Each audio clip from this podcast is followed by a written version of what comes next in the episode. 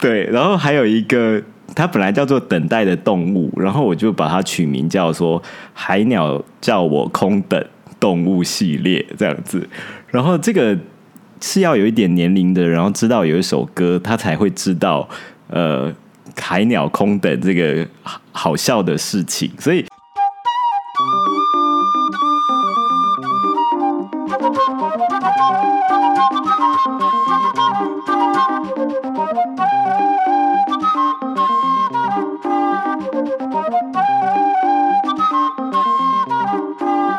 观弱音，发现生活的艺术，聆听微妙的声音。那今天呢，我们很开心请到，呃，我称他为作家啦，吴东龙先生。那当然，这个吴东龙先生他有很多的这个不同的领域的这个工作，还有职称。那大家再请他自己介绍一下。好，那哎，东龙你好，Hello，大家好，我是东龙。是，那这个东龙呢？也是啦，因为有一次我看到这个方旭中打了一段话，我心有戚戚焉呐。方旭中说他从小看你东西长大，其、嗯、其实我也有点这样子啦，对对对。他也不过小我一岁而已吧？真的吗？你可能出道比较早，你你们出道都比较早啦啊。因为我小时候我真的是、嗯、哦，印象很深刻。那时候看，因为我我为什么会请东龙今天来呢？我们聊的题目叫做选品的方式。嗯，对，那因为是我以前也卖过家具，然后呢，东龙他以前是这个学工业设计的，哦、我以前在 MOT 啦，哦，所以在 MOT 那个时候，大量也看了很多台湾在讲设计的，比如说杂志，比如说 Shopping Design 在那个时候，那就常看到东龙在上面发表文章。嗯，对，好。那稍微我们先请呃，今天我们要讲这个你选品牌的方法，因为你在这个你除了写了很多书，设计东京很多畅销书，也出了好几本。那你最特别的是呢，嗯、你自己呢也在未来市哦设了一个你的一个叫东西铺的一个对算是选品的一个小呃范区块的一个店面。嗯，哦，那这个是我们待会聊的哈。好，那东龙可以麻烦你稍微跟听众朋友介绍一下你自己吗？好，好，呃，如果要介绍年纪的话，如果是一九七六年出生，然后我是学工业设计，对，那我在念这个研究所毕业之后，我第一份工作其实是在故宫。我在故宫做数位博物馆，然后我待了四年，那时候也是我国防役的时间这样子，所以这算是我一个就是从毕业之后，然后开始就接触到很多这种呃非常国宝性的文物的一个很好很好的机会。那后来，呃，离开之后，我就开始就是想说，可能可以自己创业，自己开工作室。所以我那时候就做了一个东西设计工作室。我们主要在做一些书籍啊，还有一些平面视觉方面的设计工作。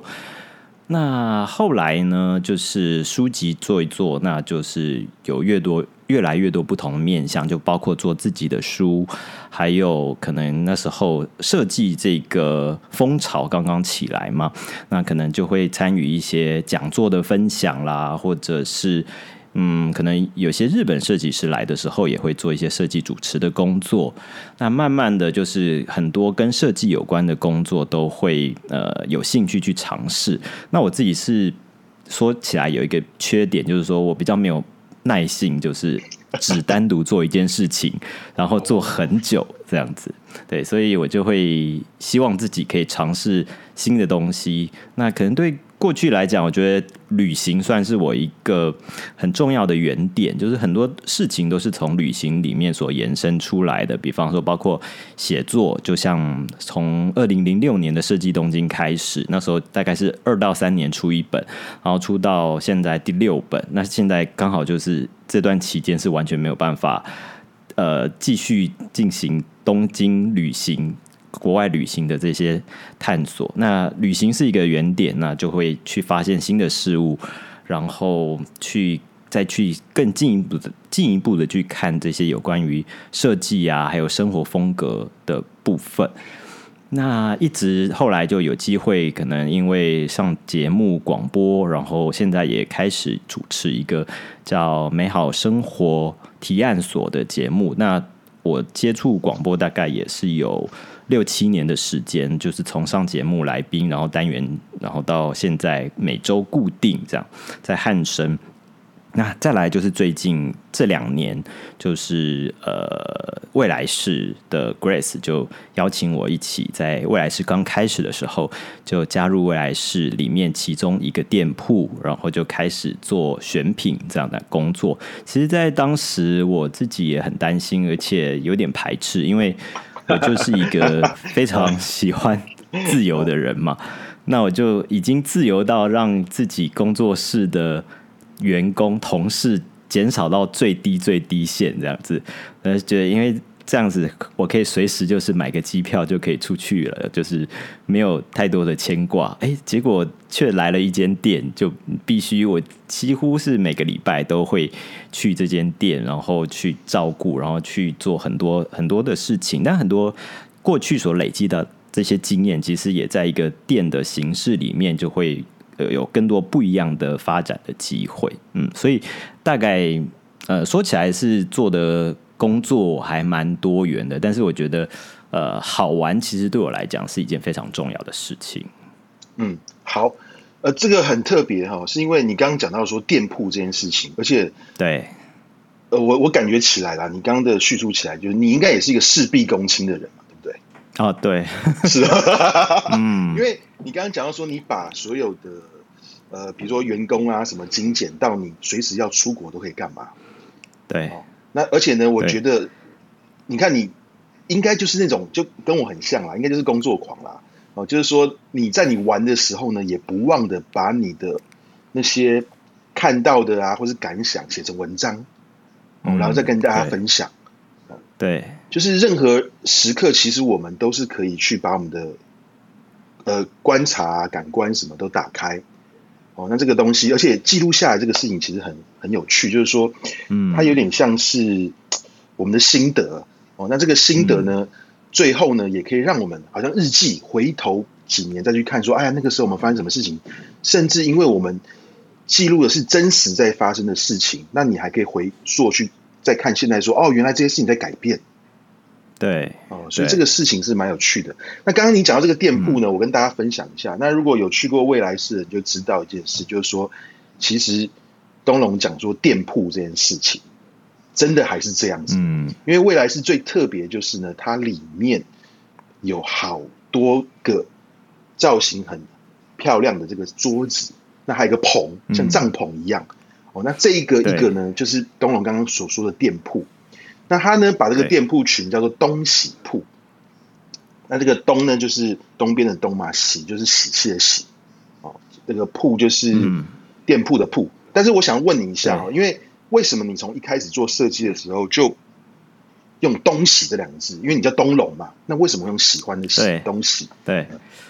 那东当然是我自名自己的名字里面有个东，然后长期就观察东京。那可能东对我来讲蛮有意思的这样子。那喜，你问到一个有趣的问题，就是我那时候在想说，我想要一个对称的名字，就是两个字它是对称的。哦。然后呢，我自己就想了一个很无聊的梗，这个梗就是说，哎，我如果有人打电话来，我就会说，哎，东喜设计你好这样子。那如果他没有听清楚，他说什么东西这样子，然后就是东西跟东西 就很无聊的、很无聊的一个想法，然后就好就觉得哎、欸，好蛮好玩的，就一直延续到现在，所以就从原来的东西设计工作室到现在的东西铺这样的一个名字的一个承接到这边这样，而且它也是东西铺哈，放东西的铺嘛，对，对，就是有一点东西的感觉，嗯。而且他又真的是，其实你卖东西，你选东西又是点东方跟西方都有哦。对，那时候也是想说，可能就是也是有东西这样的一个寓意，东方西方的寓意。嗯，而且这可能又像你刚刚讲，这是我自己的延伸啦，我自己的想象。因为你讲的时候，我就会思考，我想说，哎、欸，因为你选的东西真的都还是蛮喜气洋洋的哦，真的是会开，真的是会开心的感觉，就有一点幽默的感觉。对，就是你的东西就是。呃，好，这个我待会后面再讲。好，好，好，那 OK，那你在管这个店铺的时候，这个店铺我们稍微跟大家形容好，我们刚刚讲这个桌子跟帐篷嘛，这个桌子，也就是说呢，我们所有的的东西都要摆在这个桌子上面。呃，对，基本上是这样。对，一百二十乘一百二十公分的桌子，哦，一百二十乘正方形的。对。那在这样的桌子呈现的时候，你一开始，当你承接这个铺，然后你说你要做东西铺的时候，那个时候你觉得来讲，除了你要开始很固定的常常来管这家店以外，你那时候有没有觉得说一百二十乘一百二十公分的一个桌面，对你来讲是个挑战？这是一个挑战，是因为我一开始我什么货都没有，所以我很担心。呃，关于进货这些比较繁杂的事情，就是可能你知道会有很多好东西，但是你能不能够买得到，或者是你能不能够买到一个好的价格，然后呈现出来是一个很好的状态。所以一开始的想法是有点像是一个策展的概念哦，那就是说，哎，我把这张桌子当做是一个展场，那这个展场里面，呃，好。跳好，我再讲一次，对，这样比较好接。就是，嗯，当初这一百二十乘一百二十公分的桌子，对你来讲的一个挑战。嗯、对，毕竟要在这样的一个小的桌子上面，要就像你讲的，它很像策展一样，你用策展的方式来策这个店铺，那这个有没有一些挑战？它挑战蛮大的，就是说，如果是一间店，也许比较好思考。但是它的面积就是一二零乘一二零，然后我要在这样的一个面积里面做展售，就是本来是想说它是一个展示的形式嘛，那但是我能不能够可能一个月或者三个月能够换一个主题，再来就是我能不能够进到这些我喜欢或者符合主题来展示的这些商品或者是物品。那再来另外一个就是，呃，在这个桌子上面，因为我们每个月还是要付月租，然后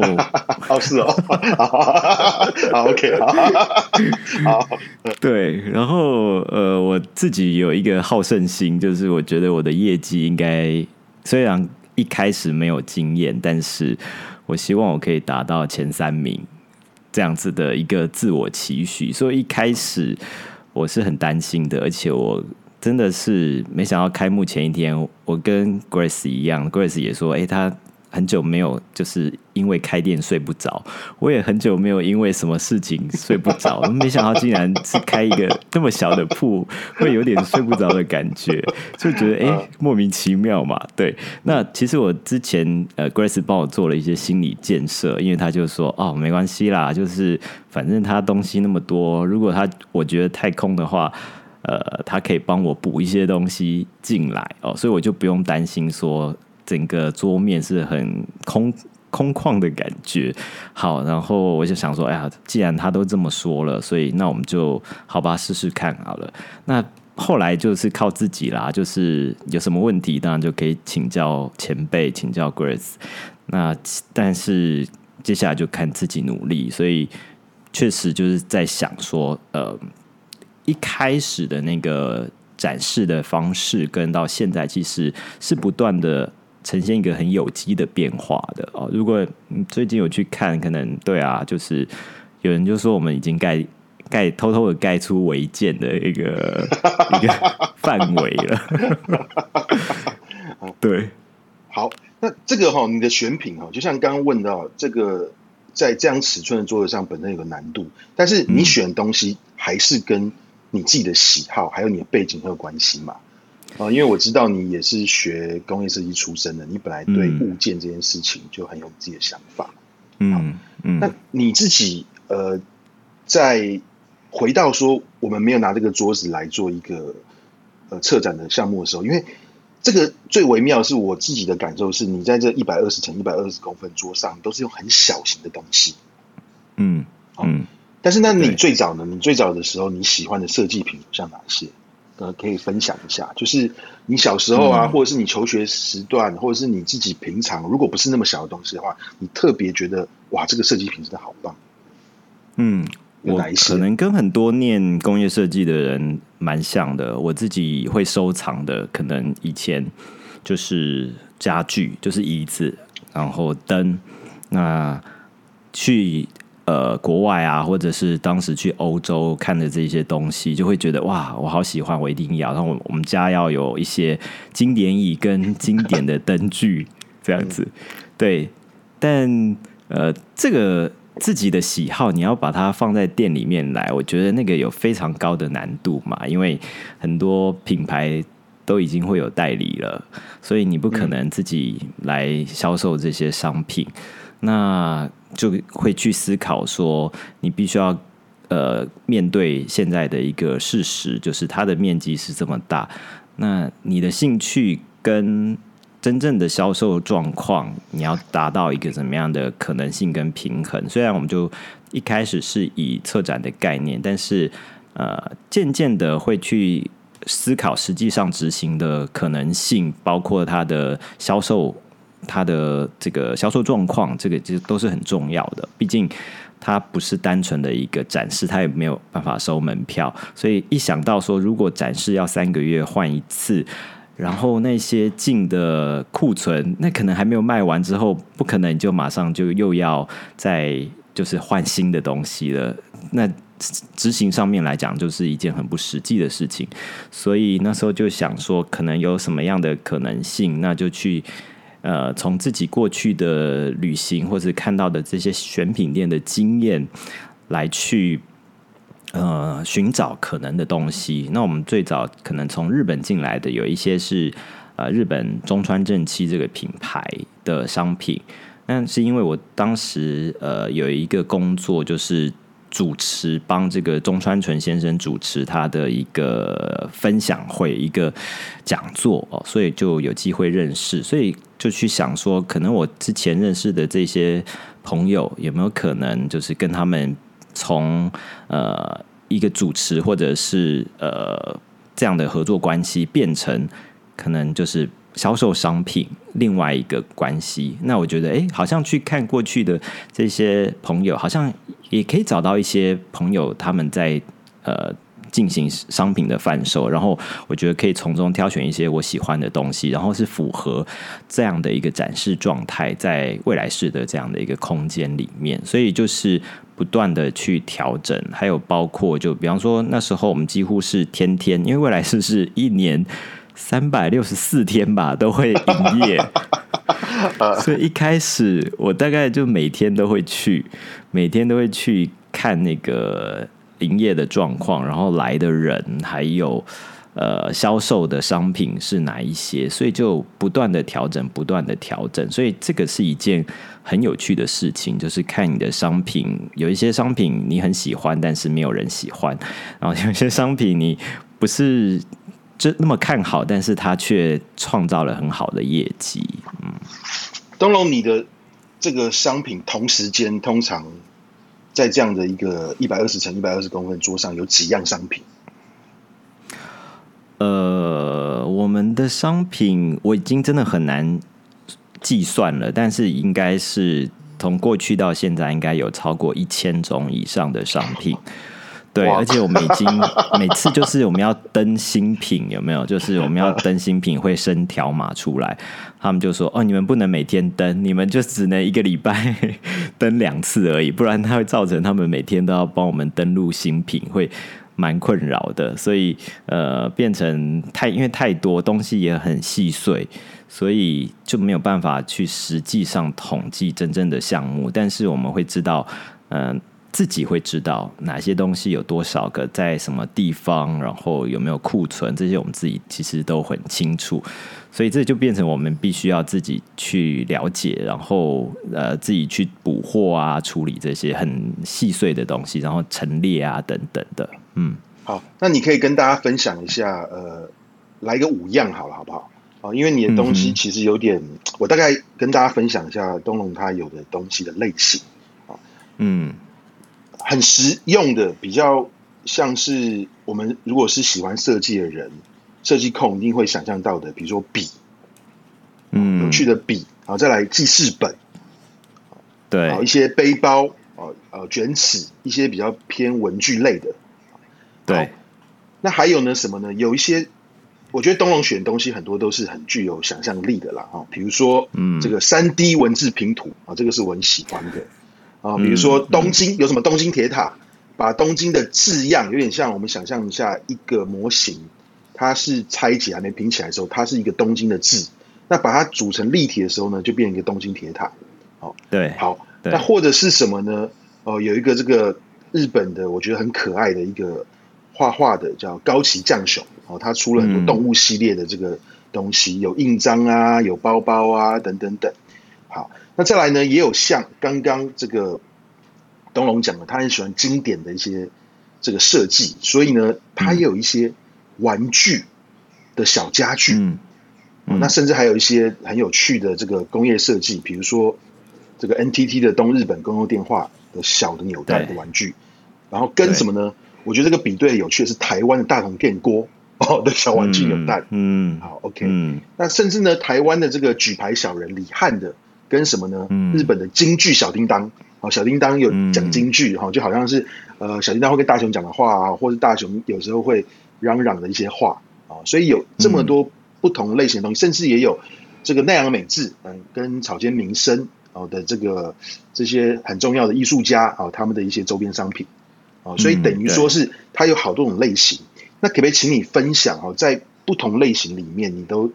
取。举一两个，就是说，哎，你真的很喜欢的商品。嗯、那这个先先不包括它卖的好不好，卖的好不好，我们大家可以再讨论。嗯、因为我觉得这个东西是，当然你刚刚讲的，因为我听到的时候我是有点惊讶，一千个商品，而且你常常去、嗯、去一直不断去调整调整。哦，就像你讲的，有些你喜欢的东西，这个别人不一定喜欢哦，有些怎么样，你觉得哎没有预料到会卖的很好，却卖的很好。哦，那这个都是很多很多的因素啊。但是呢，如果讲到你自己很喜欢的东西呢，可不可以举个几样来跟我们分享？嗯，讲我自己很喜欢的，是不是？你刚刚其实讲到都很重要，算算是都很卖得很好。对我来讲，可能它符合了受欢迎，然后我自己也喜欢。那在销售数字上面也是不断在滚动的一个状况。像你讲到笔，其实每一个东西都有故事，像笔这个。呃，部分是其实是我很早认识的一个朋友，他是在日本一个 Marks 的一个文具工作。然后呢，后来我介绍这个朋友给我另外一个大陆的编辑，我的书的大陆编辑。然后他现在就在做呃这些日本文具的销售。然后有一次，呃，我因为我要开店，我就说，哎，我要开店了。然后他就说，哎，他那边当时进了蛮多货的。后来我就想说，那。呃，你可以，我可以从你那边进一些货来哦。那我就问他有多少库存，他他让我看他的库存列表，然后我就从里面挑了一些东西过来。那那些笔其实都真的很漂亮。后来我一直放在仓库里面，还没有拿出来，因为我们很快就满了。后来呢，真的是有有那个消费者哦。就是直接 email 还是传简讯跟我们说，我要买你的那个什么什么笔，我就想说，哎，那笔根本都还没有拿出来啊。然后他就说，哦，就是那个有人跟我说你这边有，然后我们就只好从那个仓库把那些笔拿出来。为什么？因为那阵子就是五月天的阿信，就是在他的好像是呃社群媒体上面用了那支笔画了一个。一只猫这样子，然后后来大家就争相就要那一支笔，然后我就只好把那个笔就拿出来，那 Max 的一个一个每每日不一样的心情的一支笔，所以那支笔就变成一直到现在大概一两年，它还是一个非常好的销售的商品。那我就觉得说，哎，我当时真的是我觉得很幸运的，可以挑到我觉得可能可以让这个商品再次。呃，接触到或者进入到人们生活里面啊，这是另外这是一个。然后有有一个是恐龙订书机，恐龙订书机也是一件很有趣的商品。那它的头就是恐龙的样子，然后它的嘴巴就是订书机那个结构。那其实是有一次我跟我一个呃做广告的朋友聊天的时候，他就说：“哎，这个东西很可爱哦，你要不要进来看看？”这样子，我就说：“哦，好啊，那我看看试试看。”后来呢，这个商品也是卖得非常好，然后，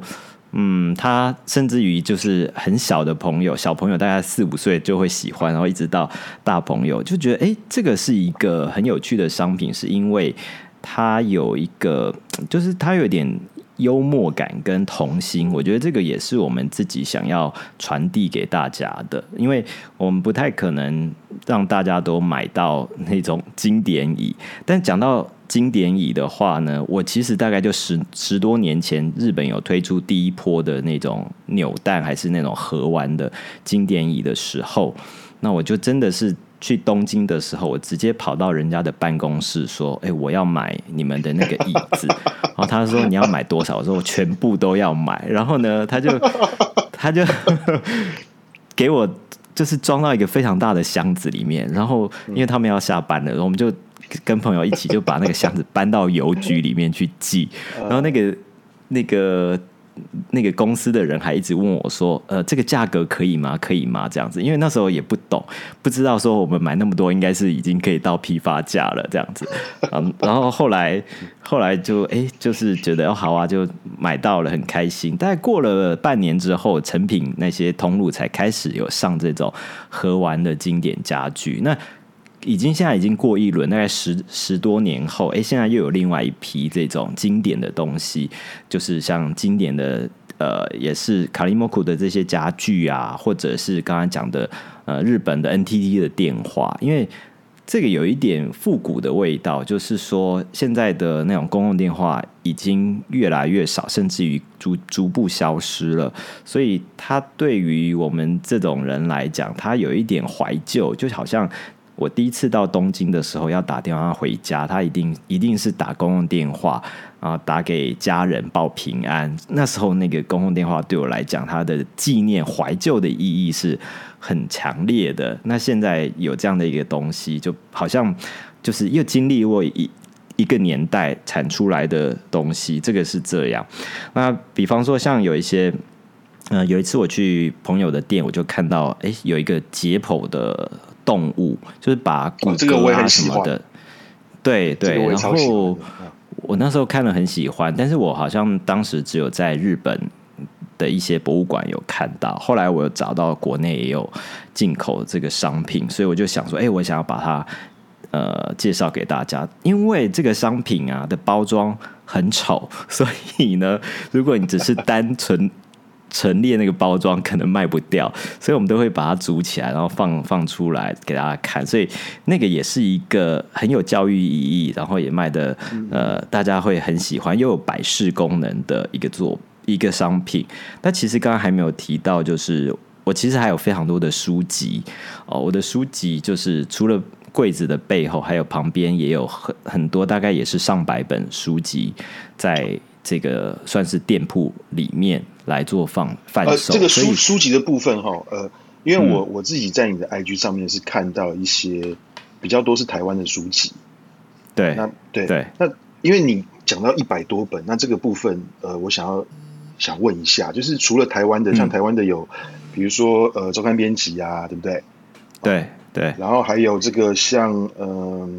名字有点忘记了，讲客家秋刀鱼啊、新火水啊，还有呃电花啊这些，电花比较有点像独立出版或者是呃没有那么 popular 的那种大众型的流行刊物的这种，就比较有一点想法啦，或者有一些想要传递的讯息的这类型的杂志，对，我觉得还蛮适合我们这样的一个空间，嗯。那国外的呢？有一些国外杂志吗？跟书籍？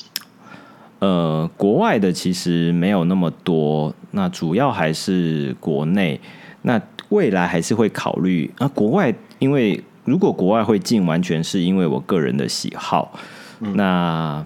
它其实，在流流通上面没有那么强烈，没有那么容易，是因为。呃，我觉得跟我们华山的客群还是会有一点关关联性啊、哦。那我确实确实是从卖书，我们大概一个月甚至也可以呃超过一百本以上的书籍从我们店卖出去，这一般人很难想象。那我觉得它让我感受到说，哎，原来书籍它可能对很多人来讲，它也是一个商品。那这个商品呢，它并不是一个就是随时都会需要，但是它可能某个时候会需要，但是他可能会想要有一个人提供给他一个提案、一个建议，比方说，哎，他要想要在台湾旅行的时候，哪一个哪一本书是最适合他的？那我可能以我们的观点，就会会找跟生活风格、跟设计有关，跟这个店铺的感觉是有关的。所以这些书籍，它也许不一定会在一般书店或者是网络书店销售的像我们销售的那那样的多，但是我确实会感觉到说，其实呃，不要把书当做是一个很严肃的一个刊物，或者是一定要增进知识，它可能会。变成有一个人可能他想出国，他需要一点整合性的、比较完整的讯息的时候，他会需要一个好的提案的时候，那我们这间店就是我们会提供他这样的一个选择，就是已经帮他选好了，他不用再去做太多的判断或者是比较，而且我们书其实都没有在打折，但是也是。好像大家也没有很在意这件事情，真正在意的读者或者他可能会有平常他自己的一些购书习惯。嗯，呃，这个东龙是这样子哈，因为上次你这个访问神农的范江那集我有听啊，哦，是，对，我觉得那集非常好。那我觉得他讲一句话很关键，他讲就是说，其实消费者要买的是我们选品的方式。嗯。对，所以你想说，你看这个书是这样子，他也不会特别说好像觉得比较贵，因为书是永远会有竞价的问题的。你跑去网络上，哇，七七折或什么的。可是我觉得未来是因为我这样子跟你聊以后，我才知道，我觉得很惊人。就是一开始，我我可能是他这有点颠覆了一般人对消费的想象。我一开始在看到未来式的时候，我没有预料到说，既然它变成一种。销售的形式，然后那么受欢迎，嗯、哦，大家来选东西这样子，这是这是很，而且你刚刚讲到说书卖一百本，我都想要问 Grace 说，可不可以？因为因为 Grace 的摄影文化中心的那个未来是有跟我进些书，然后我就想说，那我是不是也要弄一个这个铺了？因为这个是我我觉得这是蛮蛮好的一件事情，嗯哼嗯哼，对，而且这个是一个很直接，如果呃他的等于把文创这件事情再做一个重新的。行销，因为如果它是销售量那么大的话，你等于一直不断的呃在知道什么样的东西会卖得好，什么东西卖不好，那这就是一个很好的实验的一个场所嘛。哦，你知道，对，原来大家的喜欢是怎么样，什么要调整，哦，他立刻就可以见真章了。这个是你看，而且你未来是现在有多久了？多久时间？从二零一九年底开始哦，那。我上次也是跟 Grace 有聊到这件事情，是因为我们那时候刚开幕的时候，呃，算是虽然那时候景气不算太好，但是至少它还是一个呃国际。国就是观光客可以流通的流动的一个情况，所以我们那时候的客人最早就是有包括大陆的客人，然后有包括韩国的、日本的、香港的。那后来没有自由行之后，我们的大陆的客人就减少，那剩下韩国、日本，呃，甚至于东南亚的这些。那到现在几乎只剩下台湾客人啊，所以那个改变其实是一直在观察的。我们大家可以。去理解或者去了解，说，哎，因为我们每次卖出一个东西，有时候我们自己都觉得不可思议，就是想说，这个东西怎么会卖出去呢？太不可思议了。主要是因为我们觉得说，譬如说什么样的商品，应该只有只有我自己喜欢吧，这样子，就是有一些，呃呃，就比方说像有一些呃英文英文类的书籍，甚至于是英英文的绘本啊，那或者是我们觉得。呃，可能我自己很喜欢只有单一个的东西，当然也是有很多东西可能一直没有卖出去，但是有时候我并不是呃完全为了就是要卖出去，我是希望说它能够创造出一种氛围嘛。那像刚刚讲的书，我觉得我自己就很喜欢，因为它画得很好。那我自己可能也会花很多力气，虽然我们可能只进两本，可能我也会帮他做拍摄，然后做一些文字的介绍等等的。就是说我希望让大家去了解，好好了解这个商品它的特色跟特质。所以，嗯，我们会针对每个产品，就是做不一样的，针对它的这个特色，让大家去知道。所以，像刚刚讲到家具这个很有趣的，就是。有跟陈列有关。比方说，我们单纯卖小家具，因为可能别人也在卖扭蛋的小家具哦，但是我会把家具的背景资料，呃，把它写出来，然后帮他做一个他自己专属的包装。然后让大家可以知道说，这个家具它的特色是什么，它的年代是什么。然后呃，他可以买这个东西的时候，他同时也理解商品的背景。那我们在陈列的时候，我们只是卖一个家具，可能不会吸引到那么多人。我们会在椅子上面放了一些小狗、小猫之类的东西，是是，是，所以这个我有对，所以有人就会一起把它带走哦。是那。而且它的改变会非常大，就是说，哎，可能本来只买一个的，现在可能会买两件商品，或者是买一组商品，或者是它陈列，连我们的陈陈列的商品也想买，所以我们到后来就连我们的一些展示陈列的道具都有在销售，就是我们甚至开发一些陈列的道具，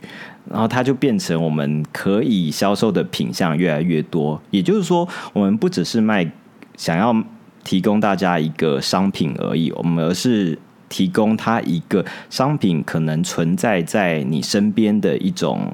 形式，或者是一种展示的样貌啊，让大家更容易去连接、去想象，所以会花蛮多时间在这个部分。对，那你其中有几个选品哦？我也我你刚刚在讲这东西的时候，我有想到一个选品，这个选品我也是觉得很有趣，当腾的棒秤。哦、oh，OK，对对，因为呢，一般人台湾知道当腾的人并不多，但是知道当腾的人，第一个会想到他的柜子跟他的凳子，他的三角凳，我觉得像牙齿那个是蛮经典的。可是你竟然有个它的磅秤，这个是很有趣的。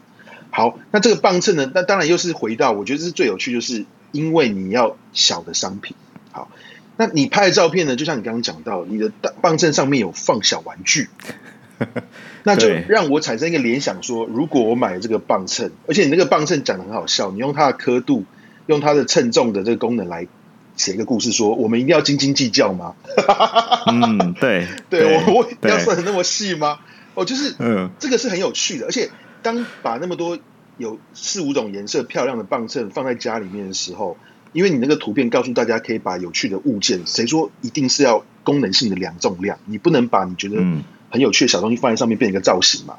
那我都会想说，哇，那这样的话，我是不是如果我有这样的磅秤的话，我是不是可以试着放，就是一点铜玩嘛，铜雀感觉，我放一个小玩具在上面，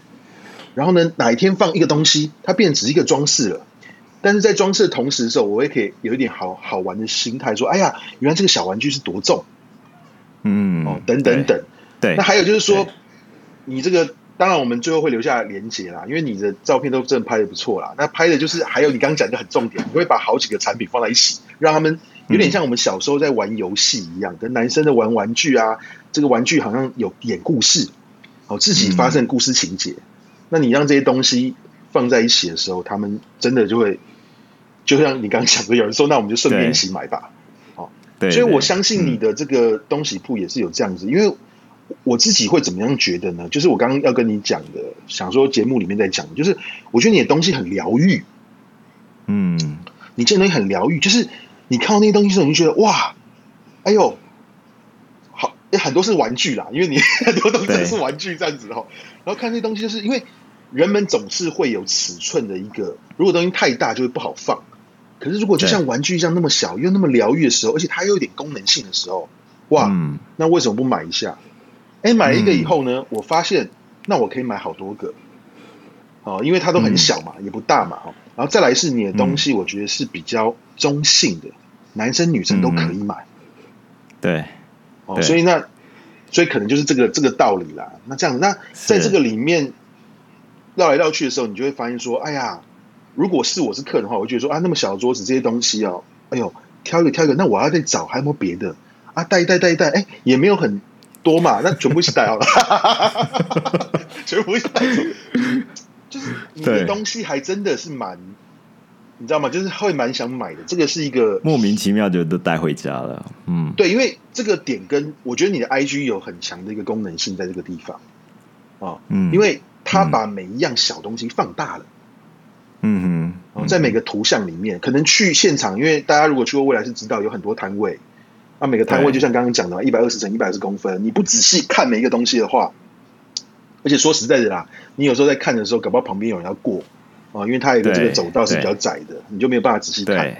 啊。但是我相信这个 IG 真的是上面的照片，真是起了一个很大的一个功能啦，这样子。对，是对你刚刚也讲到一个呃蛮重要的地方，就是其实呃，可能我小时候没有买那么多玩具，但是。我就觉得说，哎、欸，我现在也不可能买太多，但是我觉得这是一个非常对我来讲也是一个疗愈，就是说，哎、欸，我可以买很多东西，但是呢，就是再给更多人去选择，所以我曾经拥有过，我其实就很满足了。这是一个我觉得还弥补可能小时候没有买那么多玩具，但是很爱买的一个心情。然后另外一个就是我自己还很无聊的会在一些。呃，商品上面命名，所以我们的命名就就是，如果消费者没有特别看的话，他可能不知道我们又做了一些无聊的命名。比方说，我们有卖一个金色的铜的哨子，然后我就会把它取名，就是说含金哨子出声，就出声音的声。那完全不是本来商品的名称，但是、欸、可是我会想到那个画面，就是你含了金哨子，不要出声，声音会变怎么样？哈哈哈蛮好笑的。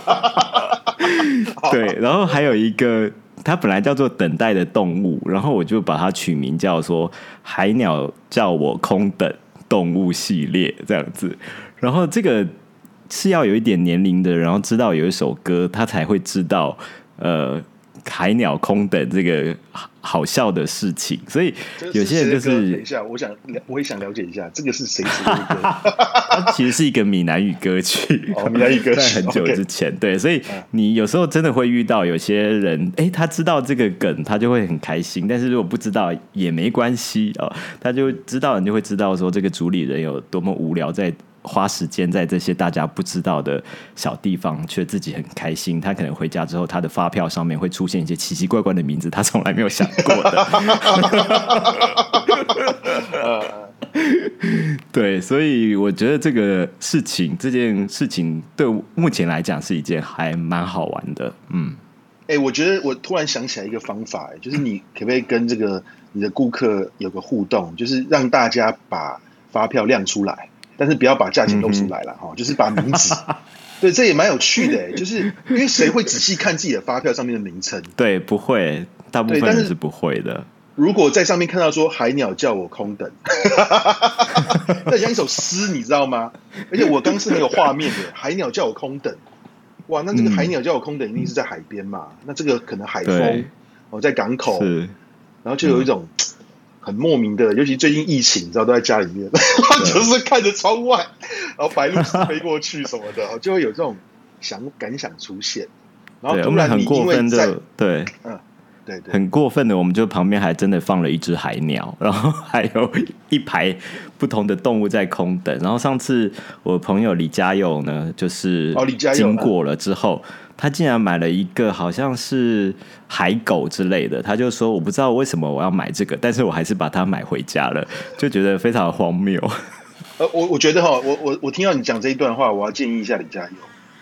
对，嗯、因为你他刚讲到海狗这个东西，我要跟他聊一下，因为我以前大学、啊、真的吗？我大学的外号叫海狗，这样。以前他送你的是不是？也也不是，不是。我想一个梗，万一他每次。以后他调音的时候，调钢琴调音的时候，都可以把海狗放在他的钢琴上面，嗯、应该蛮酷的。哦，所以他是为了这件事情哦，没有我的建议啦，我的建议，可是他听到他应该也会笑，okay, okay. 因为李佳佑也蛮喜欢开玩笑的。哦，这就好像是说，我们在跟他讲，对，我觉得这就好像是一个他自己的特色啦。哦，比如说他在一个什么，嗯、这是没有我，当然是我自己的这个玩笑梗啦。可是我觉得会蛮有意思，而且是海狗这个东西。嗯，哦，李家又买海狗，嗯，好，我去笑他。其实这是我希望每个人都可以在这个铺里面买到自己想要的东西。这个是一个我觉得这是一件很幸福的事情吧，因为有时候在看大家在围绕着那个铺的这个旁边，就在那边指指点点，然后有些人可能还会偷笑啊，或者什么的，我就觉得哎，好像。是一个开心的事情，因为大家透过这个铺，然后然后有满足自己某些一些可能喜欢啊，或者是开心啊、幽默啊，所以我觉得可能选物的时候，我觉得对我来讲，可能有趣、幽默可能很重要。嗯嗯嗯嗯，对，而且还有一个就是说，我刚刚提到了这个是很重要的事情，就是疗愈这件事情。嗯，哦，这样子就是会心一笑这样子。嗯，对，好，那最后呢，呃，我想要。跟你分享两件事情哦，对，第一个就是说，呃，当然你这个东西卖的很好，我觉得很棒哦。那当然，如果大家可以因此而买到很多有趣的商品的话，这是最好的。因为我常常会跟人家讲说，哎呀，我们每次台湾在逛一些美术馆的时候，到了商店以后，你都不想买东西。嗯，可是这个日本刚好相反，嗯、你知道，日本是哇，对，你门票贵的要命，可是你出来之后很多周边，像书尤其不贵，对，哦。你就想买很多东西，那再来就是说，嗯、台湾可以买到美术馆比较好的，还有展览比较好的周边商品，其实都是国外进口的啦。嗯，对。所以不管怎么样，我觉得就是说，呃，有个部分是说，透过你的这些商品，可以让大家知道说，哎，其实我们还是有一些很有趣的国外商品，但是呢，你同时也还是有放一些我刚刚有举例到的台湾商品哦来做对话哦，因为其实台湾商品。也是有很多很有趣的。那如果我们可以把台湾商品跟国外商品放一个桌子上的话，他们都是销量很好的话，那表示它不是互相加分嘛？哦，表示都是在你的选品的品味上，他们有一定的高度嘛？嗯。那最后我想要请问的一个问题就是说，你挑的东西，因为我们以两个大宗为主，可能是日本的设计跟台湾的设计。嗯，好的商品，那你觉得这两个的差别在哪里？我们稍微分享一下。嗯，你说挑选上面的差别吗？还是说反应的差别？呃，都讲一下好了，因为你提到这个也蛮有趣的，就是挑选是你有自己的一个想法嘛？那还有大家的反应、嗯、哦，因为大家要怎么样、嗯、哦？那么多日本商品里面，他还是愿意买台湾商品，因为通常会有这个比较的时候，可能一般人会更想要买日本商品哦。可是你的一些台湾商品，我相信也是卖得不错。嗯哼，对对，事实上这两个想法其实。呃，本来并没有会嗯那么快就会有很多台湾的商品，是想说台湾的商品会慢慢开发，但是呃开始的时候确实有这方面的需求，比方说很多的日本客人来，或者是国外客人来，但是他来买一个台呃日本商品回去，好像我觉得很不合理，对不对？嗯、所以我必须要为他们去找一些台湾商品，我觉得。很好的台湾商品，所以我就开始去找说，诶，有哪一些台湾的商品是可以作为这些来台湾旅行的呃观光客们他们带回去的？那当然就可能一定要容易携带。以我自己作为常常旅游的经验来讲，我觉得。包括你会有时候会需要带一些欧米亚给回去送给朋友嘛，这个是绝对会需要的。所以我觉得一方面可以反映出台湾的文化，然后会去想说这个是自用还是要送人这样的一个产品来做挑选的一个原则，然后重量啦，或者是包装上面啦，携带的容易度，然后让他可以跟朋友去分享台湾。这件事情，然后甚至于关于品质上面的，然后更能够呃传达一些台湾的文化或者台湾的风格，我觉得这些是对我来讲在挑台湾商品，所以我们有时候会挑一些插画家的商品，然后有时候会像呃我们的别针，就是非常受到呃外国。客人的喜爱，还有包括价位的定定，我们都会去找一个最最好的、最好的一个状态，就从各个方面来评估，这是一个。那日本的商品的话，就等于是呃，帮台湾的朋友去找一些呃可以融入在生活里面的日常的商品。那我觉得很多人就可能会借由这个小商品。比方说，你刚刚讲的疗愈，或者是跟他过去的回忆有做一些连接，然后可能也不占空间，可以在办公室的空间里面，或者是一个小摆饰等等，他可能还可以说更多的故事在里面。我们会赋予它更多，比方说，有些人喜欢呃吃生鱼片，然后我们就会有一些解剖鮪鱼的小玩具，这样子让他可以知道说，哎，这个鱼的鱼肉的部位可能会有不同的名称，这其实都是一些蛮有趣的。然后甚至我们会把呃解剖鱼的解剖类的书籍、料理的书籍也会放在一起，所以我觉得这些嗯不是。只是呃买一个东西好玩，可能他还是有一些，就是说可以说服妈妈带小孩的妈妈说这个会有教育意义。是是是，对，好玩是最好的老师，不一样的角度，对对，嗯。好，OK，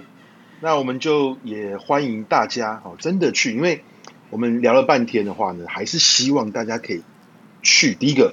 比如说，IG 上面看一下这个东西铺的商品。哦，现在是疫情嘛，好，嗯、那等疫情结束以后，我们是不是可以去两个地方呢？一个是华山的未来市，哦，另外一个是国家摄影中心里面的未来市。那那边呢都有放这个呃东龙精选的商品在东洗铺，它的这个柜位上。那欢迎大家去玩它，然后去这个编自己的故事。哦，那甚至。呃，妈妈就带小孩去了，对，寓教于乐嘛。对，对我顺便可以打个广告，就是因为我们现在疫情期间，所以我们在大概去年就超前部署了，就是我们觉得也许会有这一天，哦、所以我们就开始建置网站。嗯、所以呢，我们最近就一直在就是呃，希望可以多推一些让大家在家很无聊可以。花时间做的事情，比方说可能剪纸啊，或者是拼图啊，这些可以在家里跟朋友一起玩的事情，一些商品，大家也可以透过网站可以看到我们一些新上架的商品。嗯，好，那 OK，那我们今天就谢谢东龙，谢谢阮喜，好，谢谢。